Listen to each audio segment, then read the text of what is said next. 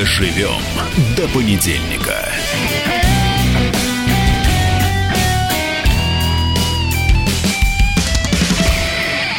Доброе утро. Доброе утро, свободный народ. С вами Наталья Гончарова. Максим Шевченко. Да, и мы продолжаем двигаться по нашей стране с востока к Москве. Начали мы с золотых приисков Сибири, нелегальных, естественно, Красноярского края, где... Как сейчас выясняется. Да, потому что, на мой взгляд, тут все почти нелегально. Всякий крупный капитализм в России нелегален, потому что он не действует в интересах народа и в интересах страны. Но это лично моя точка зрения, можете с ней не соглашаться. Вот хотелось можете... бы с вами поспорить, даже да, не знаю, давайте, какие считайте, что вам. это такой двигатель прогресса, что это такой вот преобразователь эпохи. А на мой взгляд, рано это делать выводы, да, Макс, рано, эпохи. подождите. Потом мы прошли, значит, в Красноя...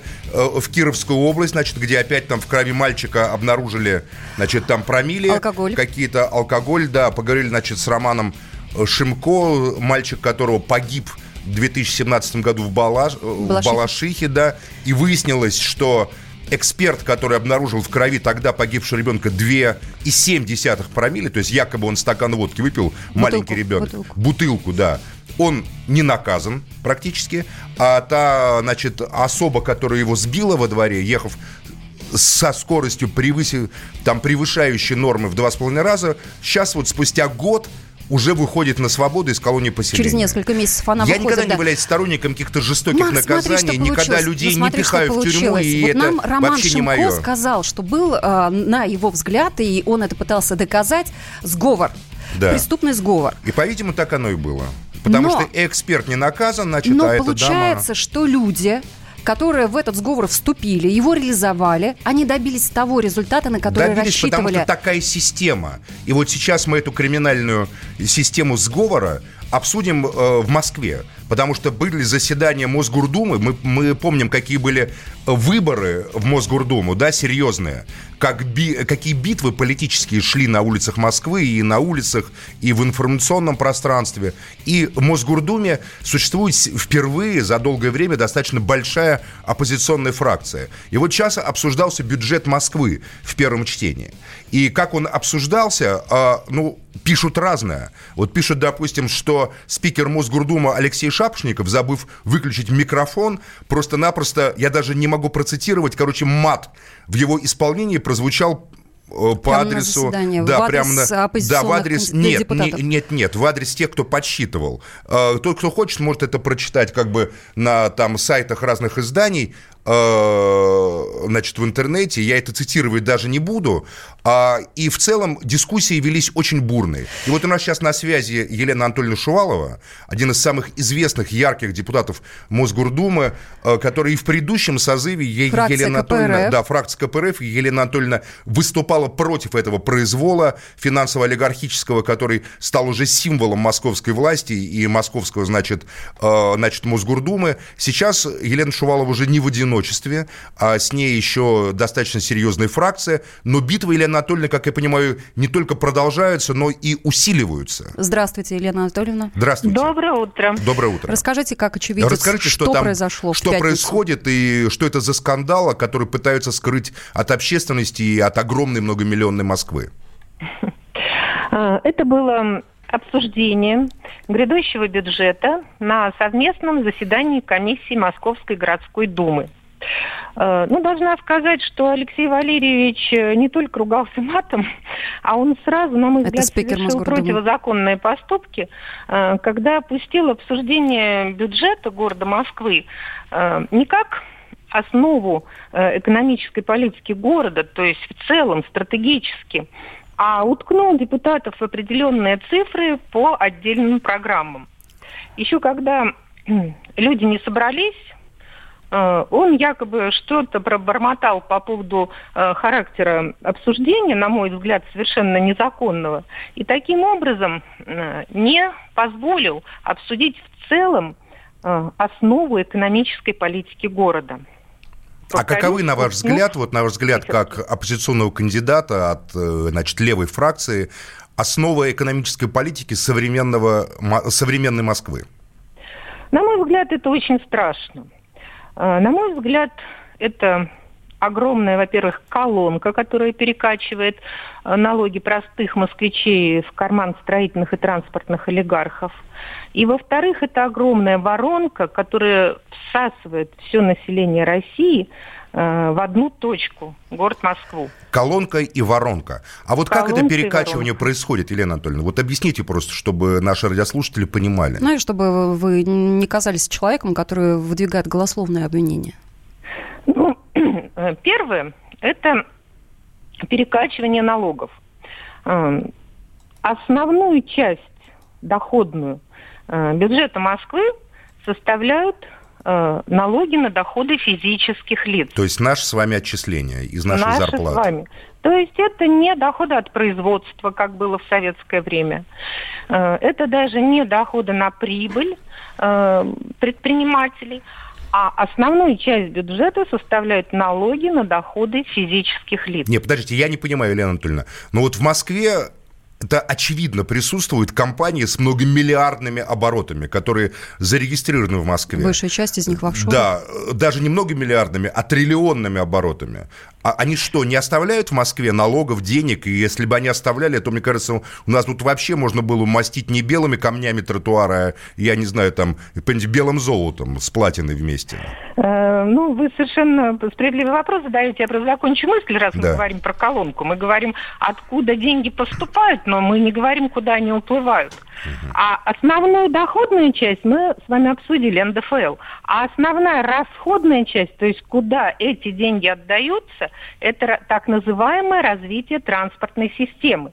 То есть, другими словами, э, как я Прекрасно считаю, как. это э, в карман строительных и То есть вот эти вот, вот, вот в эти пробки, вот эти деньги, забирая у нас, утыкаются в эти бесконечные пробки и сужение проезжей части. Ну, это строительство. Строительство и в том числе транспортных всяких э, развязок, которые требуют Елена Анатольевна, А теперь про вот эти огромные компании, которые в Москве Про работают. огромные компании, которые да. сидят там в Сити и везде в центре, какие-то Майбахи, Бентли в Москве, бесконечные, понимаете, ездят там. К- кажется, ну просто мы как Саудовская Аравия, даже, может, побогаче будем.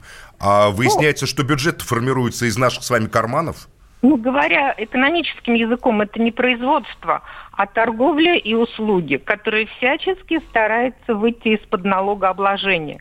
У правительства существуют определенные списки компаний с огромными преференциями. И вот сейчас, если вы посмотрите сайт Московской городской думы, то увидите э, вновь внесенные проекты законов, которые продолжают давать эти преференции. Елена Анатольевна, вы можете э, назвать пару этих компаний, чтобы мы имели представление, которые получают, э, по вашим словам, огромные преференции? Ну, вы знаете, да, э, давайте мы Не отправляйте вот нас на вот сайт. Сгоряча не будем это делать, поскольку... Но вы же изучали сказано- вопрос. Не, секундочку, но это почему Да. Почему депутат Шувалова должна нести ответственность за это, за все в одиночестве? Нет, что, она сейчас, мы Я- а я Анатольевны просто требуем как понять. от Дон Кихота рвануться, что Нет. ли, на такую систему, Елена понимаете, Анатольевна говорит, что криминального зайдите на сайт и посмотрите, но наверняка Елена Анатольевна изучала А, этот значит, вопрос э, по- детально. извините, Хорошо, давайте у меня извините. простой вопрос. Давайте так. Мосгордума не занимается э, конкретными Вот именно. компаниями. Вот. Мосгордума занимается экономической политикой, разработкой стратегии, принятием законов. Я про- я вот вам просто говорю хочу о понять, законе. А анализ компаний пусть дают правоохранительные органы. Я хочу понять, Елена Анатольевна, то есть, значит, вот э, наши налоги являются большей частью бюджета, да? А вот, вот эти вот все компании, которые наши машины эвакуируют, которые, значит, стоянки, куда мы платим там по 380 рублей в час в центре Москвы, эти деньги тоже уходят в бюджет или они где-то Они еще идут остаются? туда же. А- они- Нет, они туда же, в уходят. инфраструктуру. Не уходят в бюджет, вы будете долго смеяться, но на организацию парковочного пространства денег идет больше, чем э, бюджет получает от доходов от этого парковочного пространства. Откуда? То есть, опять-таки, из наших карманов мы еще дополнительно Мы оплачиваем, еще что ли, вот это? дополнительно оплачиваем из бюджета. Из карманов мы все оплачиваем. Елена Анатольевна, теперь скажите, пожалуйста, что вы, депутаты Московской городской думы, можете изменить э, в сложившейся системе? И можете ли? Наверное, высший представительный орган власти не, не было бы смысла в его существовании, если бы мы ничего не могли изменить. Уже даже своими выступлениями, своими законодательными инициативами мы обращаем внимание на проблемы и, естественно, на это Обратили внимание, вот сейчас, да, Нет, в пятницу Наташ, состоялось подождите, заседание. Подождите. Вот я являюсь тоже главой фракции ЗАГС Собрания значит, КПРФ во Владимирской области. И поэтому мне, как бы мнение моей коллеги, крайне интересно. Вот у нас какая ситуация? Нас 7 человек. И по сравнению с большинством «Единой России», которая, даже понимая, я знаю некоторых депутатов из фракции «Единой России», которые понимают абсурдность голосования по некоторым вопросам, но голосуют все равно согласованно. Мы просто можем заявлять свою позицию. У нас нет юридических возможностей повлиять на принятие подвожу результат. антинародных решений Да, зачастую. я подвожу а у вас, итог. Елена Анатольевна? Нет, ну однозначно, конечно, закон принимается большинством, поэтому переломить ситуацию мы пока не можем, но повлиять можем, повлиять своими выступлениями. И сейчас уже очевидно, э, не так весело э, выглядит правительство Москвы, поскольку, как мне известно, ведет сепаратные переговоры с, э, с депутатами отдельными, э, суля там им кому зарплату, кому Понятно. что. Ну, это по моей То есть информации. публичность – это главное сегодня а, оружие в борьбе с коррупцией, на самом деле. Елена Шувалова, Конечно. депутат Да. Московской Спасибо, городской Елена думы, была с Шувалова. нами на связи. Была с нами на связи. Доживем до понедельника.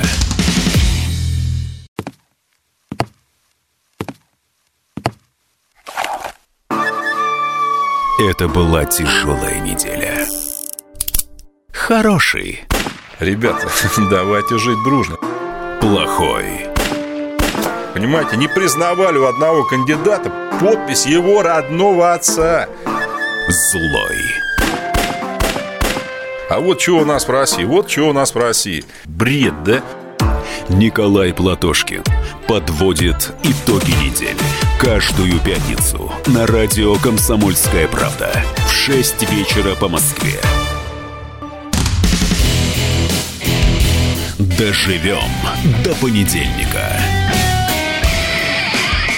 Наталья Гончарова. Максим и Шевченко. Шама- Да, я Максим Шевченко. Я уже иногда за этими проблемами И сам забываю, люди, кто я такой. Да, сейчас все радио «Комсомольская свободные правда». люди, которые слушают свободный разговор. Мне так нравится наш, вот, э, наш эфир вообще. Мы обсуждаем реально болевые проблемы. Елена Шувалова, депутат Мосгордумы, которая дважды уже выигрывает выборы, вопреки огромным там деньгам, которые бросаются против По таганке. нее. Она идет по таганке. Э, Илья- Илью там- Свиридова, кстати, да, там «Справедливой пропаганда, России», которая против нее, интересно, блокируют, ее вообще голос Шуваловой не пускают ни на какие СМИ, естественно. Но она Там- выигрывает. потому что она никого не боится, просто говорит. Вот сегодня она нам говорила, и Но Елена она Анатольевна сказала, что наши деньги... Макс. Ну что, она признает. Она Наташа, признает, а что, что нам они ничего не могут Так вы сделать. меня тоже спросите. Вот я вам сказал, во Владимире мы сидим, причем у нас, ну, вот че- честно говорю, наш спикер очень культурный, приятный человек.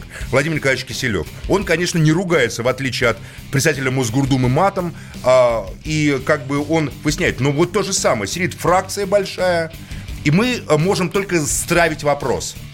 Поставили Остро. вопрос, хорошо, к чему все эти Обращаться баталии народу, с гражданам. московскими протестами, которые мы Нас пережили этим пытаются летом? упаковать, нас пытаются упаковать в юридическую процедуру закрытую. Давайте, надо лучше работать, надо работать, больше работать. А мы говорим, как работать, когда наша работа бессмысленна Макс, это вместе с вами. на самом Поэтому деле, мы обращаемся к это народу, параллель, естественно. Это параллель продолжается с Романом. Шимко, который был у нас э, в эфире. Итак, он утверждал, что, Что нам делать, сговор, когда это государство сговор. как бетонная серая Но стена, преступники в результате которые проступают лица своего. чиновников?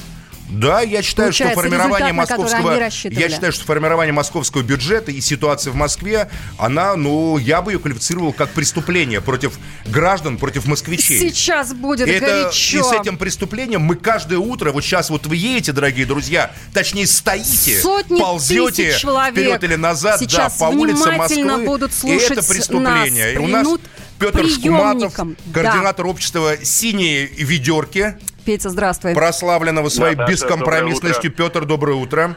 Доброе А, утро. Вот Елена Шувалова нам рассказала, что все, значит, деньги москвичей, большая часть, которые перекачиваются из наших бюджетов, из НДФЛ, идут в дорожную, значит, как говорится, реновацию, реставрацию, строительство Москвы. И эту дорожную реставрацию мы видим. А об этом Михаил Владимирович Леонтьев недавно в присущей ему эмоциональной Здесь в эфире манере высказался. радио «Комсомольская А, правда». и я, допустим, могу не согласиться пишется с некими там нотками, как бы, ну, горячности, но я понимаю Миша Леонтьева, я понимаю его страсть, его пафос, то, что невозможно двигаться. Я коренной москвич, я за рулем около 20 лет. Там, где раньше я мог выезжать совершенно спокойно, подниматься на Большой Каменный мост, других, теперь возникли пробки. Петя, объясни, Их не почему было этих движение пробок. в Москве Почему ста- такой стало ад в похоже Москве? на Армагеддон?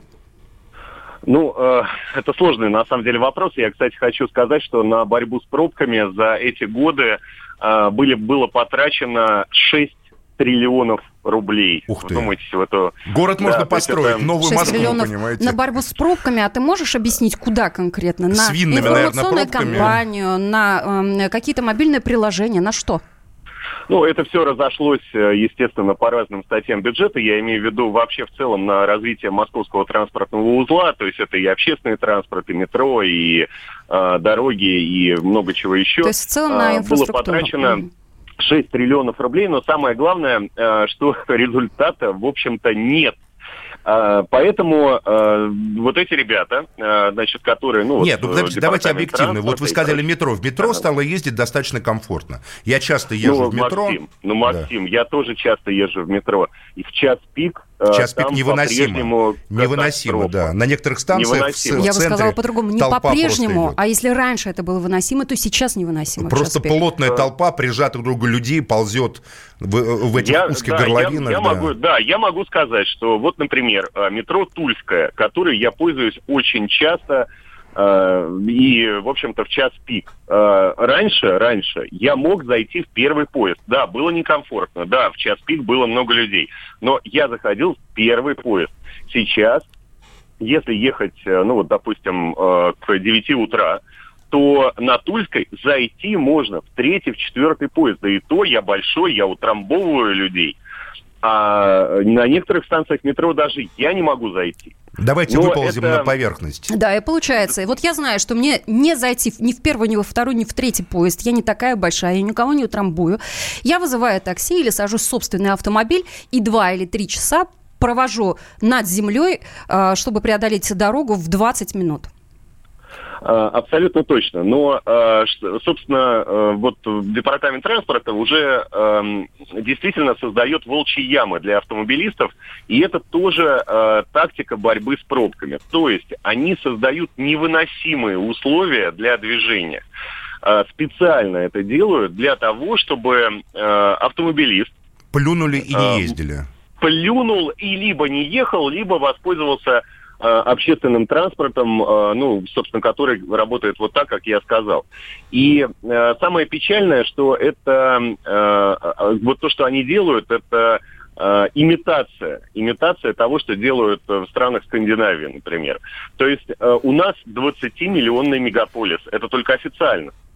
Нет, у меня, А, ну, есть вот у меня ощущение, что а, вообще, знаете, вот я там бывал, допустим, в Париже, во Франции, да, что какой-то московский чиновник съездил в Париж, увидел, как там организовано, значит, движение по этим выделенкам для такси и для автобуса, сказал, о, хочу, чтобы в Москве, как в Париже, вот как вот у, у Евтушенко, я помню, в Казанском университете там первоглядейно крякая, набрюжной цепью звякая, купчина раскорякаю, по, по- подполз к стене, орет от пьянства лютого, от живота раздутого, желаю выйти тутого, рубить, а дверь по мне. Вот как в Париже. В итоге сделали не как в Париже, где э, в час пик как-то пробки очень быстро разъезжаются, рассасываются, а сделали просто в каком-то аду, где я вообще не понимаю этой логики. Вот я вижу эти э, пустые такие из белого мрамора какие-то островки, на которых я никогда не вижу людей. Эти широченные тротуары, по которым бредут отдельные фигуры, мимо которых мы ползем за рулем, отравляя воздух. Ведь эти пробки, это не, не просто мы не успеваем, а это еще выброс в атмосферу в Москве огромного количества страшных ядов, там, всяких нитробензолов, я даже там свинца и, и, и- и тому подобные вещи. И Ну, а, свинец вот зачем... Можно, можно я перебью? Да, вот зачем Вот это все сделано? Вот, вот как вы это- понимаете? Вот сейчас, э, основываясь на вот этих вот словах, э, готовится в Москве программа по запрету въезда неэкологичного транспорта в город. Армагеддон есть- 2. Не экологичного, А, это имеется в виду что?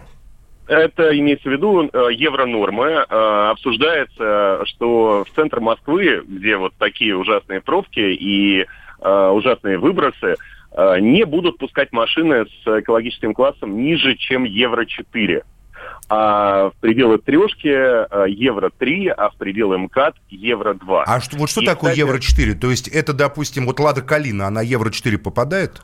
Э, Ну, я на память не помню, но вот, допустим, мой автомобиль пятилетней давности, это Hyundai i30, э, Да. э, это Евро-4. То есть я вроде как попадаю. Но вот люди, которые покупали, допустим, десятилетней давности автомобиля, а у нас таких подавляющее большинство, э, они уже в центры не смогут въехать и отравлять жизнь Это э, какая-то очередная мера центра. по геноциду автомобилистов, а именно так. Ну, естественно. Э, комплекс естественно. этих Более мер того, называется.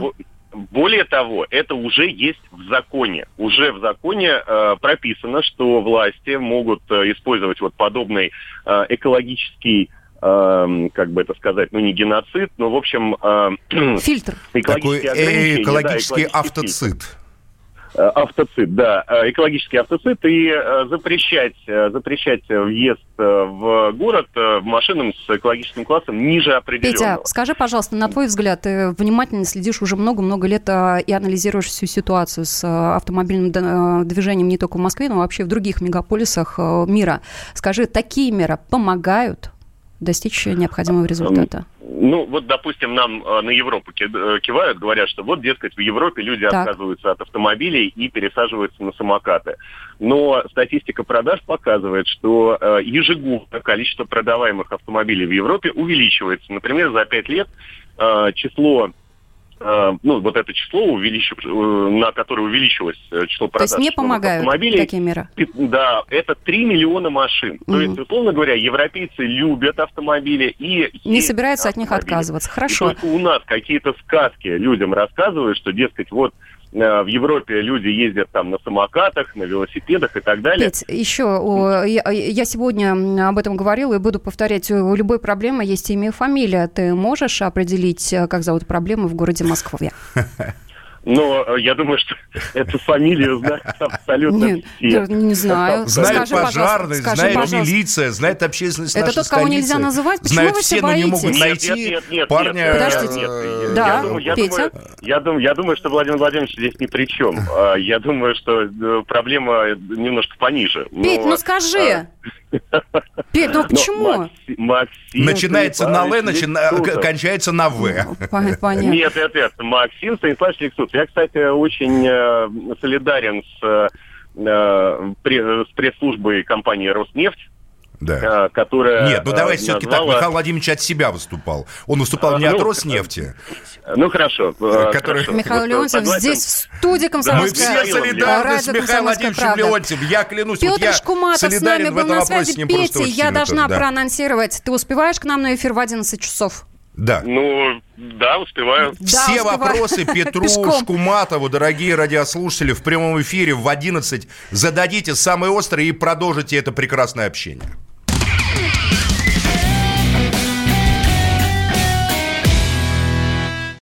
Лучше и сто раз услышать, и сто раз увидеть. Наш эфир на YouTube-канале «Радио Комсомольская правда». Для всех, кто любит по-разному. И ушами, и глазами. Доживем до понедельника. Продолжаем двигаться мы с Натальей Гончаровой в этой пробке и автомобильной, и информационной по понедельнику. Всем, кто сейчас ползет по Москве, мы желаем, говорит, что мы желаем, Наташа? Ну, желаем хорошего настроения. Быстрее, и быстрее доехать Да. до пункта назначения. Быстрее доехать, быстрее до, додвигаться до пункта назначения, доехать. Ехать это какой-то оптимистический вариант. Ехать вы можете, если у вас машина с определенными номерами, и вы можете выехать на выделенку. Не факт. Если вы едете Не на факт. такси. Не и факт. если вы едете... Как не, Ну, не потому факт? не факт. Да не а ну факт. да, там Потому пересекает что иногда. когда ты выезжаешь э, на выделенную а полосу опаньки, на мигает такси, камера, Наташа, и ты получаешь потом, как говорится, я на свой счет сказать, что значительную действие, сумму действие а, вот этих выделенных полос в Москве настолько неразумно, и э, логистика настолько непродуманная, что ты все равно упираешься рано или поздно в общую пробку. Ты можешь платить, конечно, Как люблю, когда дополнительно. красивые женщины говорят мне о продуманной логистике.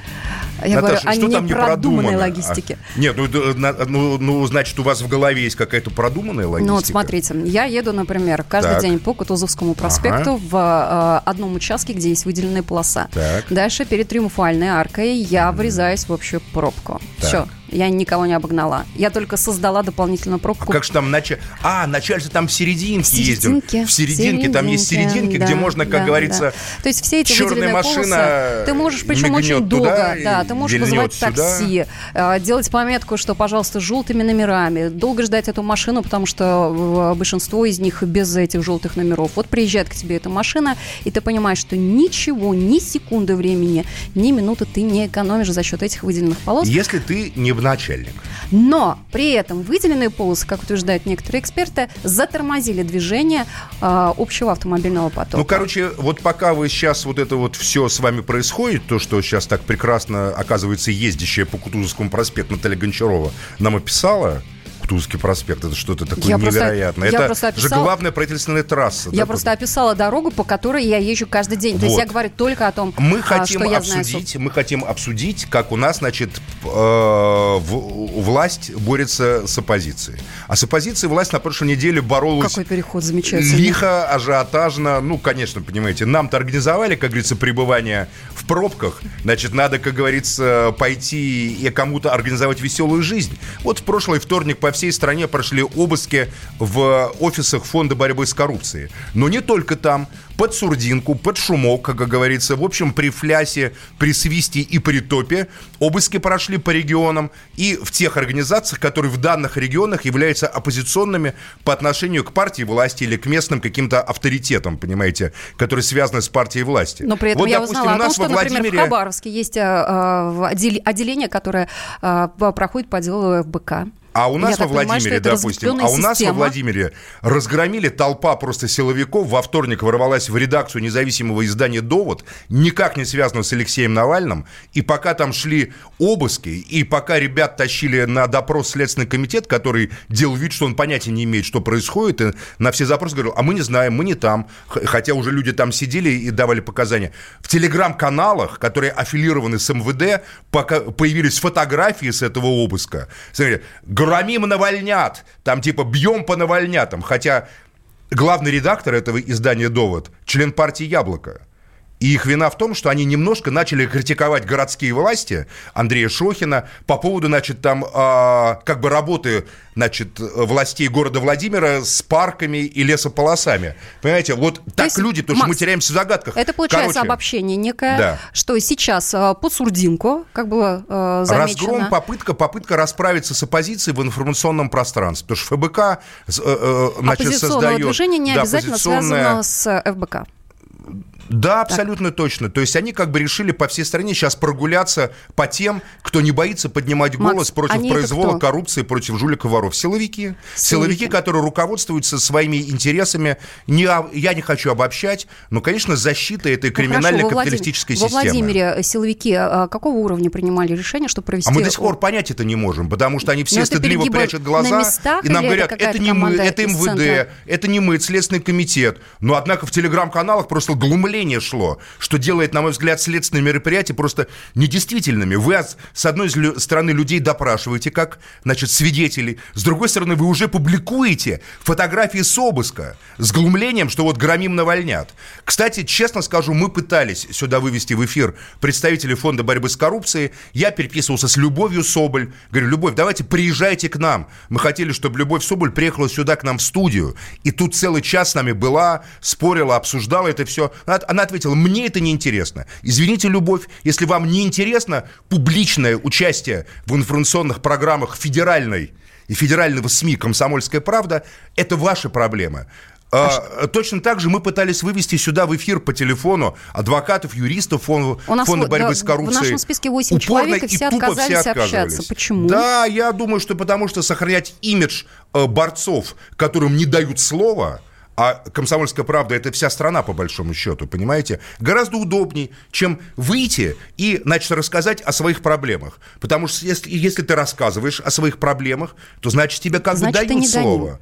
А если, если ты не рассказываешь, то ты каторжанин, гонимый и так далее. Хотя я против этих обысков. Я считаю, что это давление должно обсуждаться публично и серьезно. Поскольку просто тот вой, который поднят, навальнят душем, душем этих, там, пятую колонну душем, а вы уверены, что когда душили врагов народа в 30-е годы, что это были враги народа все? Вот то же самое и сейчас. Потому что нельзя допускать, чтобы такого рода репрессивные масштабные кампании проводились под свист, улюлюканье и радостный припляс. И нельзя также, я обращаюсь к представителям оппозиции, делать вид, что вы такие чальд-гарольды, которым, как говорится, не хочется никому ни ничего рассказывать. Возникает ощущение, что вам тогда выгодны эти репрессии. Выгодно, чтобы вас так вот прессовали, и вы потом говорили, нам не дают слова. Знаете, вам давали слово. Соболь сюда приглашали в эфир, она отказалась. Все. Мы, мы и впредь будем вам предлагать высказываться. Мы, м, э, как бы мы не встанем в такую горделивую позу, правда ведь, Не да? хотите, как хотите. Да, но не хотите, как хотите, но не говорите, что вам не давали этого слова. А другая сторона этого вопроса, я не знаю уже, какая это грань по счету. Скажите, пожалуйста, на ваш взгляд, Максим Шевченко, почему тогда Алексей Навальный и Любовь э, Соболь, в отличие от других э, участников московского дела, сейчас на свободе? Это, знаете, это какой-то такой вопрос м, сакральный, сакральный, к которому уже... э, Когда у нас э, дело Киров э, леса? Ну, почти 8 лет Нет, это получается, Наташа, смотрите, да? моя позиция следующая. Я никогда не буду указывать пальцем в сторону тюрьмы и кричать «Ату, Ату, почему на свободе? Сажайте его». Я считаю, что, что если это не убийца, сознательно совершивший преступление, и это убийство доказано, да, его вина, или не растлитель там малолетних, который совершает преступление против ребенка, которых... Я вообще противник По тюрем. несколько лет колонию получили Я люди, считаю- которые не убивали, Я которые понимаю. не вели А, а, противоправную я, деятельность, которые не, э, э, которые не патентованные Я думаю, что здесь оппозиционеры. следующее, м, как говорится, это, это все связано. Дело в том, что э, все эти события существуют в двух измерениях, в юридическом и в информационном. В информационном измерении фамилии Навального, Соболь уже достаточно раскручены в англоязычном мировом пространстве. Но надо добавить, Поэтому что Соболь вошли- сейчас- вошла в список э, BBC э, самых влиятельных женщин. Это, конечно, для меня удивительно, потому что на что влияет женщина, которая боится просто или не хочет приехать на часовой эфир в прямом эфире нам с вами. Мы Это уже же, какая-то двенадцатая грань э, всего этого Да, дела это, очевидно, нас- настолько влиятельная женщина, что это ей просто уже, как бы, это влияние ей, как говорится, и незаметно с, с высоты ее влияния.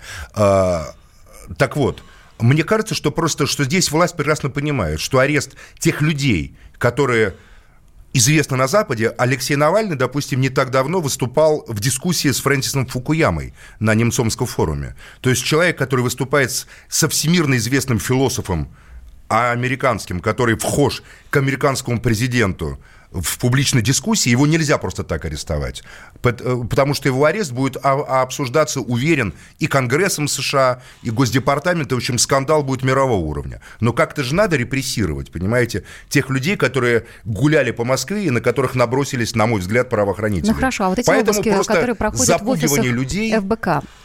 А опять это же, просто попытка нейтрализовать работу Это нужно, ФБК. это нужно допо- на- на- наверное, напомнить, что в августе, по-моему, да, было возбуждено уголовное дело э, в отношении фонда борьбы с коррупцией Алексея Навального. Э, Там что там о легализации средств, что в течение там 16, 17, 18, три года получается э, некая группа лиц, в том числе сотрудники фонда борьбы с коррупцией, получали откуда-то там больше 70, почти 80 миллионов рублей, да. Вот это суть уголовного дела, в рамках которого и проходят обыски. Сейчас вторая волна была 15 Ну, потому что, октября, и потому что апеллировать, потому что оппонировать ФБК в его расследованиях они боятся, Потому что это, это же можно просто как бы отвечать такими гэгами. Понимаете, когда Ну. ФБК делает, я там не знаю, правильное, неправильное расследование о злоупотреблениях в системе питания бойцов Росгвардии, можно же в ответ выйти и сказать, я тебя, я тебя в фарш превращу. Макс, ну получается, понимаете, что перед да, результатом бойцов. этого уголовного дела будет опять же наказание, Они приговор просто людям, используют- другим, но не Алексею Навальному. Слушайте, я не хочу, чтобы вообще кому-либо выносился переговор. Не надо Но меня подталкивать к этой дело. мысли. Я считаю, Оно что уже есть. хорошо, что кому-то не выносится переговор, в частности, Навальному. Я вам объясняю, почему Навального не трогают, на мой взгляд. Потому что он является значительной политической фигурой не только российского, но и международного информационного истеблишментского такого пространства. Причем это некая такая моральная манипуляция. Ну, вот в каком-то смысле, Ты не страдаешь, конечно, а да. твои сподвижники страдают. Ну, это вы так Неси за них ответственность. считаете. Ну, я думаю, что Алексей Мишем и несет моральную ответственность внутреннюю. В данном случае просто бьют удар по эффективному независимому информационному ресурсу, каким является ФБК. Наносит удар. Доживем до понедельника. Можно уйти в большую политику, но большой спорт пойдет вместе с тобой. Чемпион мира в тяжелом весе.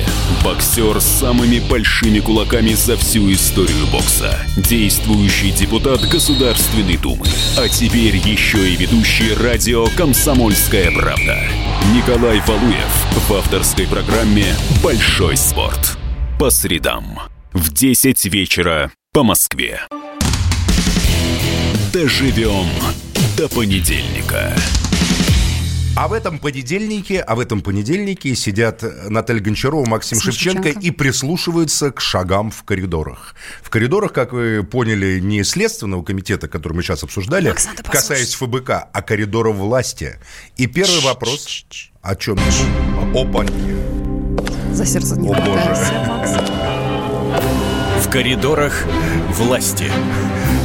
Прямо захолонуло, прямо аж дыхание перехватило. Ничего себе коридоры. Дмитрий Смирнов с нами на связи в этих коридорах как раз. здравствуй. Дмитрий. Доброе утро, доброе утро. Доброе утро. Ну, мы начнем, на самом деле, э, вот с продолжения темы про обыски.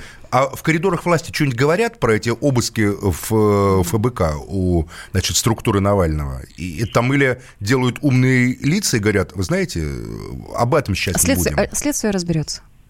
Ну, знаете, тут есть такой тактическо, тактико-стратегический стратеги- тактический ход, который Дмитрий Песков использует, когда его спрашивают вот о подобных вещах, когда его, значит, вот идет следствие, и кого-то там что-то где-то обыскивает, он говорит, мы не можем вмешиваться в дело следствия и, соответственно, суда, чтобы это не а, называли давлением на следственные органы. А когда суд выносит приговор, он говорит, а, мы традиционно не комментируем приговор суда, поскольку это приговор суда, и он имеет силу закона. Тут комментировать нечего. Дима, а зачем тогда журналисты сразу в ра- в раз задают такие вопросы, если они знают, что получат однотипный ответ? Ну, зачем задают журналисты вопросы, это такой... Да надо по-другому, нет. а Редакция формулировочки- приказала. Формулировочки какие-нибудь другие, чтобы так Ну. издалека, но получить а, нужный результат, нет? Ты, ты даже не представляешь, какие подлые люди эти журналисты. Да же вообще, раз как вот я не представляю. Я, Дима, не представляю. А. Порой раз вот один и тот же вопрос Песков задают 10 раз подряд, только в разных формулировках.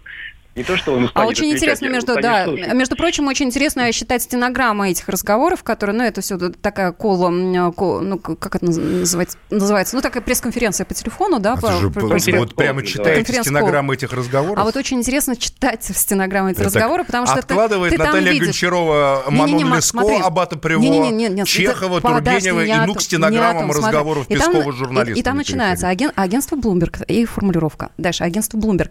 Но все-таки, и задают такой же вопрос, такой же формулировкой. Дальше агентство, э, я не знаю, какой-нибудь Рейтер. И все-таки тот же самый вопрос, но чуть с другой формулировкой. Потом включаются уже наши коллеги, там, новая газета. И все Вот это интересно, когда ты видишь пять вопросов от разных журналистов, на самом деле суть этих вопросов одна, но журналисты подыскивают другие формулировки. Или ответ не подыскивают, господи, просто задают еще. Да, Ну, или тех- технологически это понятно, потому что каждый жу- жу- журналист работает на свое издание. Все эти издания, как говорится, не пересекаются э, аудитории. И, говорит, наш журналист спросил, Песков ответил. Ну вот в- в- и- интересно на самом деле следить за тем, что отвечает э, Песков Дима. А ты э, часто Какие, видел, как Песков... ин- интересы у Натальи Нет, ну на самом деле э, иногда кажется, опять же, по этим стенограммам, что Песков уходит из себя. Но, э, с другой стороны, я понимаю, что он дипломат и вряд ли позволил бы себе какую-то эмоцию. Дима, а ты часто наблюдал очень эмоционального Пескова? Ну, бывало и такое, конечно. Знаешь, ну, эмоционально, честно говоря, нет. Его вот там как бы более интересная история, когда его удается кому-то поставить в тупик, когда он не может найти ответ. Вот это, вот это сложнее. А такое бывает? Бывает. Вот мы, например, ставили в тупик Пескова. Была история, если 30 секунд я расскажу. А, если вы помните, а может не помните, когда-то несколько лет назад э, Путин давал интервью итальянцам, и там пришел итальянец, и он сидел в таких ярко-красных носках перед Путиным, так вот качал ногой. Ногой, да-да-да. Вот, и наша э, популярная газета заинтересовалась, меня говорит, ты спроси вообще, можно так делать? Есть какой-то дресс-код или вообще что такое? Что за фигня перед Путиным размахивать красным носком?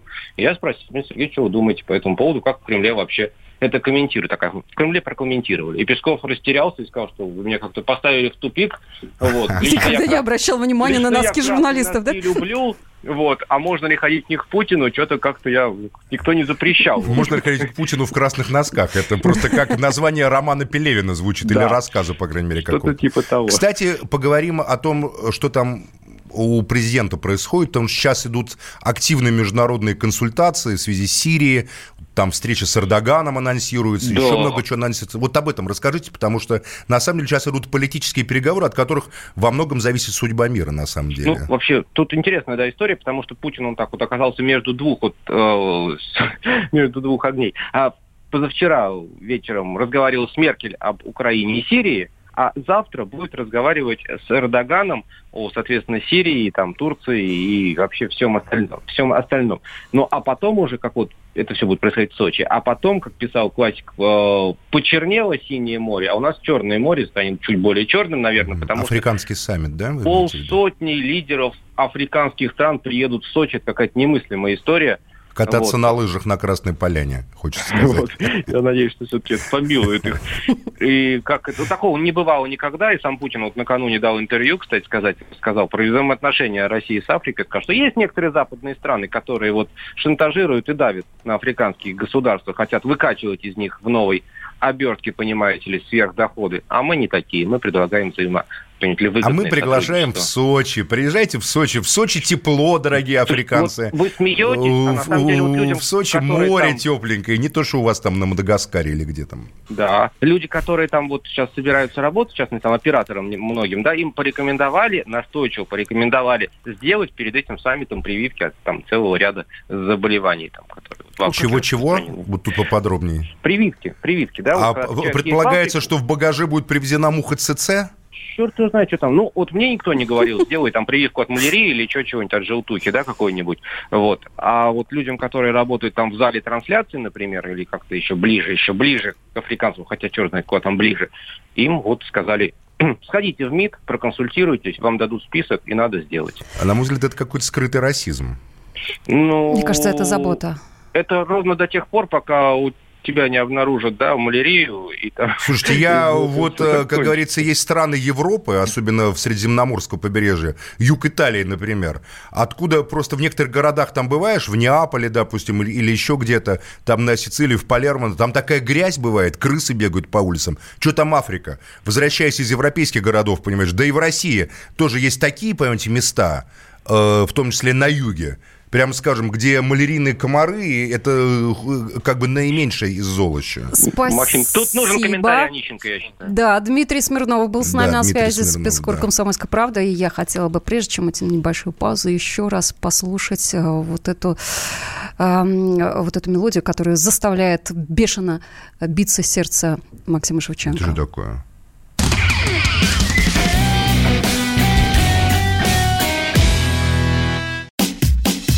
Накал страстей на радио «Комсомольская правда». Кто прав? И главное, кто виноват? все губернаторы и мэры сидят у телевизора с э, блокнотиком. Не дай бог, кто-то что-то сейчас Путину задаст какой-то Врачей вопрос. нет? Нет. Педагогов нет? Нет. Мы тут революционную ситуацию себе закладываем. Жги глаголом этих мразей. Извините, у нас каждую неделю какие-нибудь там задержания и посадки. Андрей и Юлия Норкины. По будням в 9 вечера программе «Простыми словами». Не могу ответить на этот вопрос.